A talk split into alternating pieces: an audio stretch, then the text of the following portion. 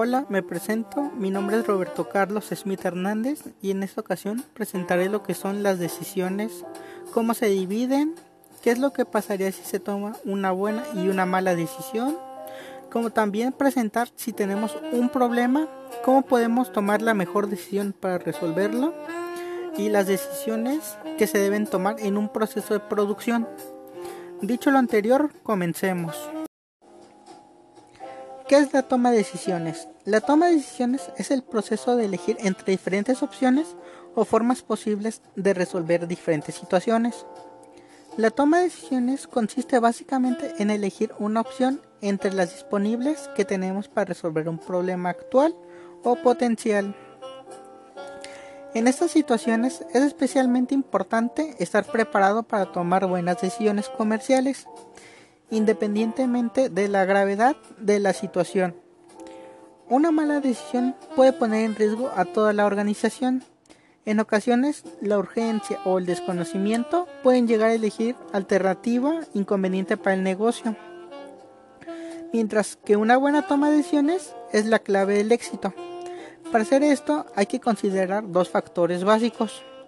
El primero sería el conocimiento de los datos ya que a partir de ellos se puede hacer un análisis que evalúe las alternativas más convenientes de acuerdo con los objetivos de la empresa.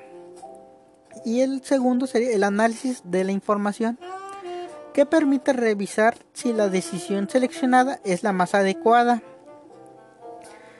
Las decisiones no debemos tomarlas de manera impulsiva, ya que las decisiones son un proceso que se desarrolla a través de los años y que mantiene una estructura cíclica, lo cual se, retroalimenta a partir de las acciones que se ejecuten. ¿Cómo se clasifican las decisiones? Las decisiones principalmente se clasifican de dos formas. La primera es a corto plazo, las cuales son las decisiones a corto plazo, sus efectos se desarrollan durante un periodo más corto de tiempo y estos se presentan por lo general una sola vez, es decir, que no es más de un año mientras que las decisiones a largo plazo es el proceso durante el cual la junta directiva de una empresa debe escoger entre dos o más alternativas, la cual la mejor opción de inversión para la empresa. ¿Qué es lo que diferencia los cortos y largos plazos? Principalmente es en la repercusión en el tiempo. Es decir, como ya se había visto, en el corto plazo es menor a un año mientras que a largo plazo es más de un año. Otro punto sería los montos de inversión involucrados, es decir, cuánto es lo que nos costará invertir en cada una de las decisiones en el periodo de tiempo señalado. Por último, sería el grado de flexibilidad. ¿Qué tan aceptada es esta decisión y si es prudente llevarla a cabo o si la Junta está dispuesta a llevarla a cabo? Ahora, ¿cuáles son las principales decisiones que se toman en una empresa? Es dependiendo del servicio o producto que estemos llevando a cabo, será la decisión. Hablando en forma general, se presentará ante la Junta si sigue siendo rentable, es decir, seguir fabricando una pieza o si será mejor mandarla a fabricar externamente. Aceptar o rechazar un pedido especial. Eliminar una línea o un departamento agregar una nueva línea de producción o seguir con las mismas, operar en uno o varios mercados, modificar el plazo de crédito a los clientes o decidir cuál es la mejor combinación de líneas para colocar en el mercado. En base a esto tenemos que escoger cuáles son las mejores decisiones y cuáles nos traerán mejores beneficios. Ahora, dicho esto, ¿cuáles son las decisiones que tenemos que tomar en el diseño de un proceso productivo. Para empezar, el diseño de procesos productivos consiste en la sección óptima de las operaciones, flujo de trabajo y métodos para la producción de bienes o servicios. Primeramente, seleccionaremos y diseñaremos el producto. Debemos de seleccionar el bien o servicio que llevaremos a cabo en base a los estudios de mercado realizados una vez realizado cuál es el que llevaremos a cabo, tenemos que seleccionar el proceso tecnológico. Es decir, a emplear dentro de las alternativas existentes hay que tener en cuenta las características del bien o servicio que ofreceremos.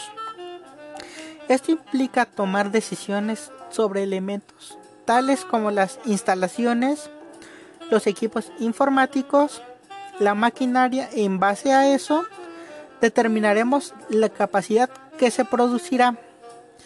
Para ese punto es necesario calcular cuál será el volumen de producción que se podrá alcanzar, el cual estará definido por la inversión que realizaremos en instalaciones y elementos productivos. Una vez conocida la capacidad productiva, debemos de fijar el nivel de inventario, es decir, planificaremos la cantidad concreta a producir en cada periodo. En este caso, tendremos que basarnos en la demanda esperada y en su caso los niveles de existencia que se acumulen en almacén.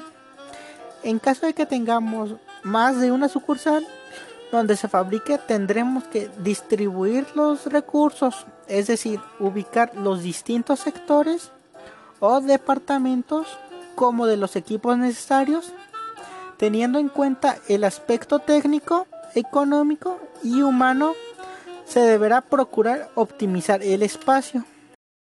Ahora, ¿cómo podemos tomar una buena decisión si hay un problema?